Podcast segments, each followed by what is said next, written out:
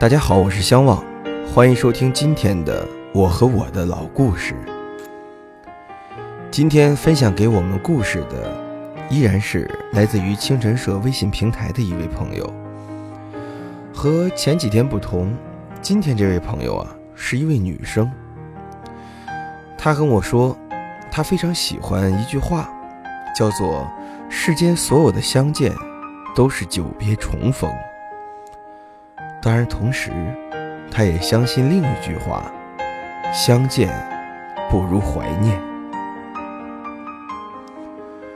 他给我留的故事是这样的：初二的时候，班里转来一个沉默的男生，皮肤黝黑，高高大大。可在别人看来啊，他很怪异。还有一点娘娘腔，每天都带一把梳子，没事就捋一捋自己的刘海儿将头发梳得光亮。他被安排在最后一排，而我成绩还不错，个子又小，所以坐在前排。我们两个人实在是没有任何交集。然而，每次课间，我与好朋友在教室后面踢毽子。稍微不留神，毽子就会飞到他的课桌上。去拿毽子的时候，随意的说了句：“不好意思啊。”根本没留意到这个人。那个时候还没有流行“奇葩”这个词儿，但我想这个词儿用在他身上再合适不过。他实在有太多和别人不一样的举动。比如每天会用一把小勺子舀着干脆面吃，好吧，这才是重点。我这个小吃货没出息的被这种有奇特吃法的干脆面吸引住了，于是才有了和他第一次互动。我惊奇的跑到他面前，看着他这种奇葩的吃法，他平静的看着我，将勺子递过来，吃吗？我一惊，难道要吃他塞在嘴里的勺子吗？那不是吃他的口水。我脸一红，赶紧摇了摇头，溜走了。放学后，我也买了包干脆面，捏碎。一想到他竟鬼使神差般的也试着用勺子舀着吃，结果，结果这方法简直妙极了。不会露在身上，也不会弄脏手。顿时，顿时，我觉得这个方法真是这个人在我心里已经成为了一个高级的吃货。看吧，多么意想不到的奇葩的开始！我想，他对我应该还是充满了感激，因为在这个陌生的班级，除了我，没有人搭理他。即便……在我和他一起玩的时候，也会有好心人提醒我，离小叶远一点。我这才听说，他转来我们班的原因。据说他是拿刀子伤了同学，所以被处分了。家里担心他会受影响，所以休学了一年。至于这些传言可信或者不可信，我没有深究，我甚至站在他一边，大声地呵斥了那些嚼舌根的人，并拉拢了很多人，让他们加入我们的圈子。现在回忆起来，我当时倒是极有人缘，因为我，他们真的都接纳了他。他每天和我们的小伙伴一起上学、玩耍、放学。人都渐渐开朗了。那时候也没有 iPad，没有手机，零花钱也很少。但是，他总是很大方的给我们带零食。啊，干脆面已经是最好的分享了。在我面前，他是个很憨厚的人，常常被我欺负。他的新文具总是我先用。明明他近视比我厉害，眼镜总是由我霸占着。我对他最温柔的时候，是买什么钱不够的时候，因为只要我开口，他总会大方的借给我。还钱的时候，他会请我吃炸年糕，感觉我还的钱是对他莫大的恩赐。你们看，这样宽大仁慈的人，对这般刁蛮的我，永远都是笑眯眯的说好。他怎么会拿刀子捅谁？我不相信。我们一起度过了快乐而迅疾的初中时光，然而分离是必然的。他的成绩并不好，即便是家境富裕，花钱买到高中，但必定是不会与我同一班级。于是，在第一次小中考时，他已被淘汰。临走的时候，他对我说。我真的是拿刀伤了人的，他们老欺负我，放学路上老是拦着我，所以有一天我就带着水果刀去了。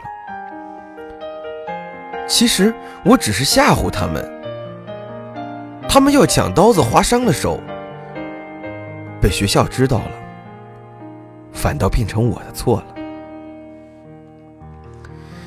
原，原来，原来是这样啊！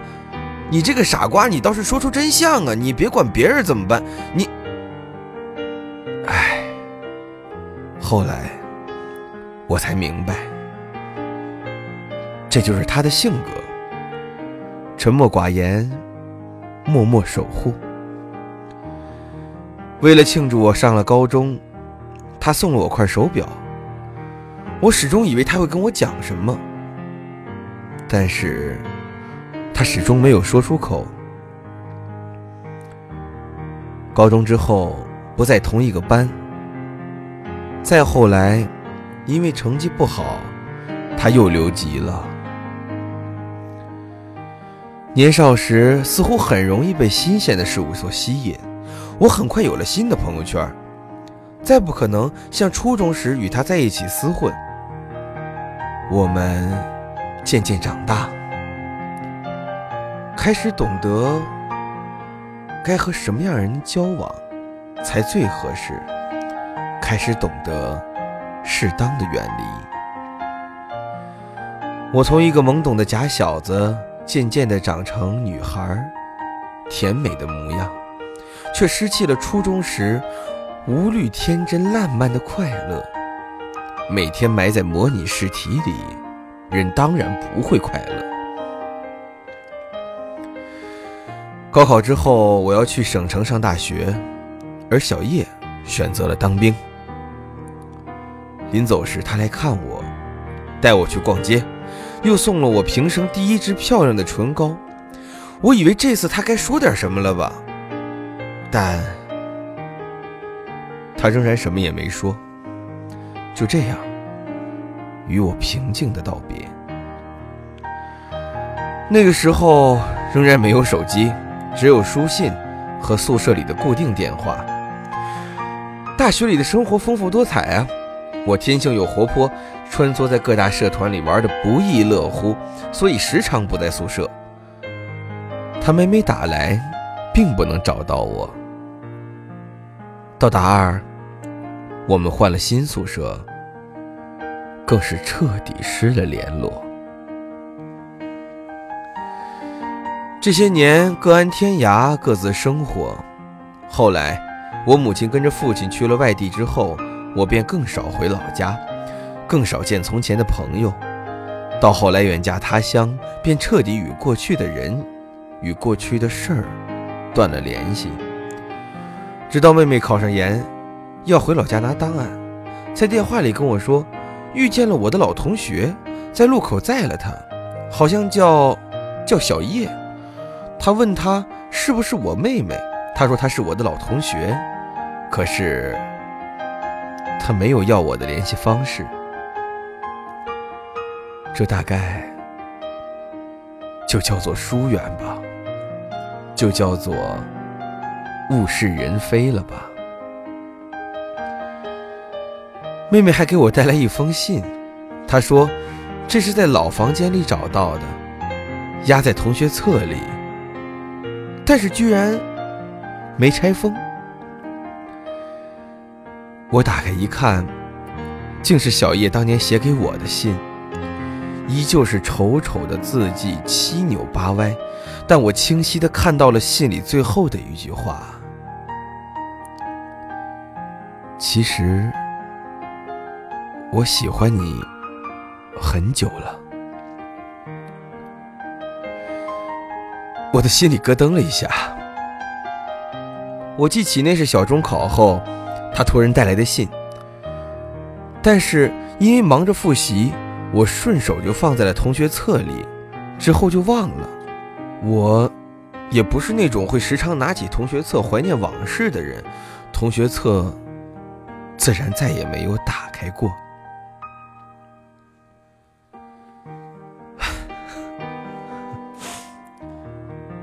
原来我一直等他说出口的话。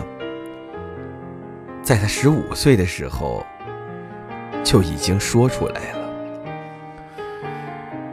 只是我一直都不知道。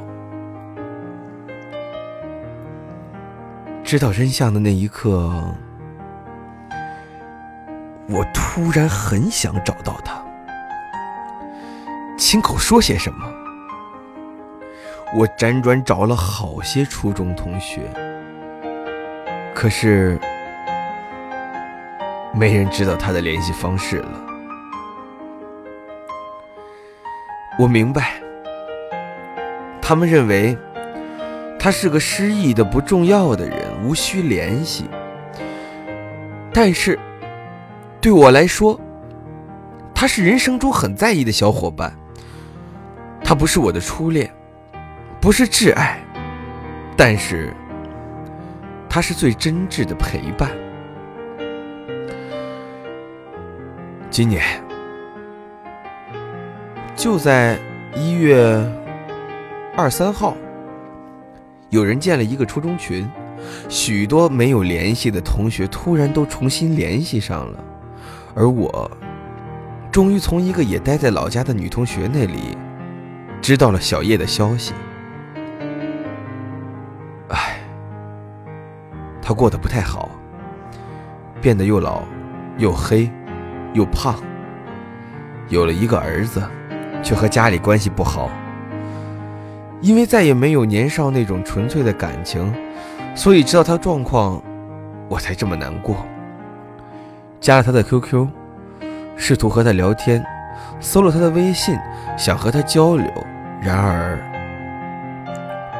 很多话已经无从说起了，不知道该怎么说了。他比从前更加沉默了，更加不爱解释了。于是，我也只能不咸不淡的说：“保重。”我们的初中群喧闹兴奋了一周之后，变得像一汪湖水一样的沉寂。是啊，除了最初重逢的兴奋、叙旧、缅怀过去以外，彼此还能说点什么呢？我们没有了共同生活的圈子，各种不同的遭遇，说给你听的话，只是一段又长又臭的乏味的故事。所有的人都是如此吧？隔了太久，已无话可说。很多时候就是这样，你特怀念一个失联多时的人。那个人也许就是你小时候的发小，是你的恩人，或者是你曾经爱慕过的人。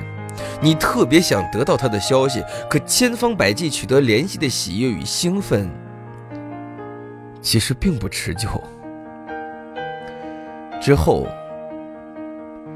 就是绵绵的空荡荡、无措的尴尬。事实上，在没有交集的这些年里，你们早已变成陌生的人了。我相信，世间所有的相逢都是久别重逢，但是我更相信，相见真的不如怀念。只是关于年少的回忆，那些再也回不去的旧时光，是那样伤感而无奈的住在彼此的心里，久久不能忘记。也许，我们能做的，只是问好，以及珍重。写到这里，他说他的故事就讲完了。其实，哪有能讲完的故事呢？只不过，后面的故事，不愿意再分享了。值得一提的是，从今天开始，我们这个分享故事的节目终于有名字了。这个名字叫《我和我的老故事》。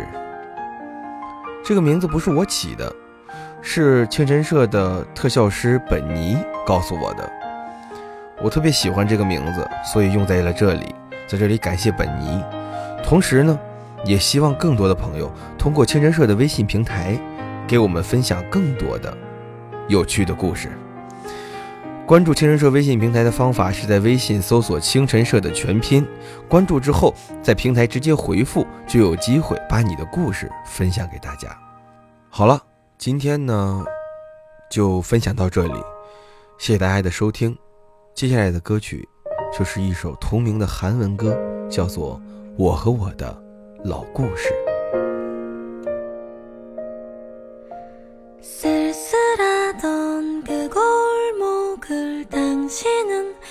기억하십니까? 지금도 난 기억합니다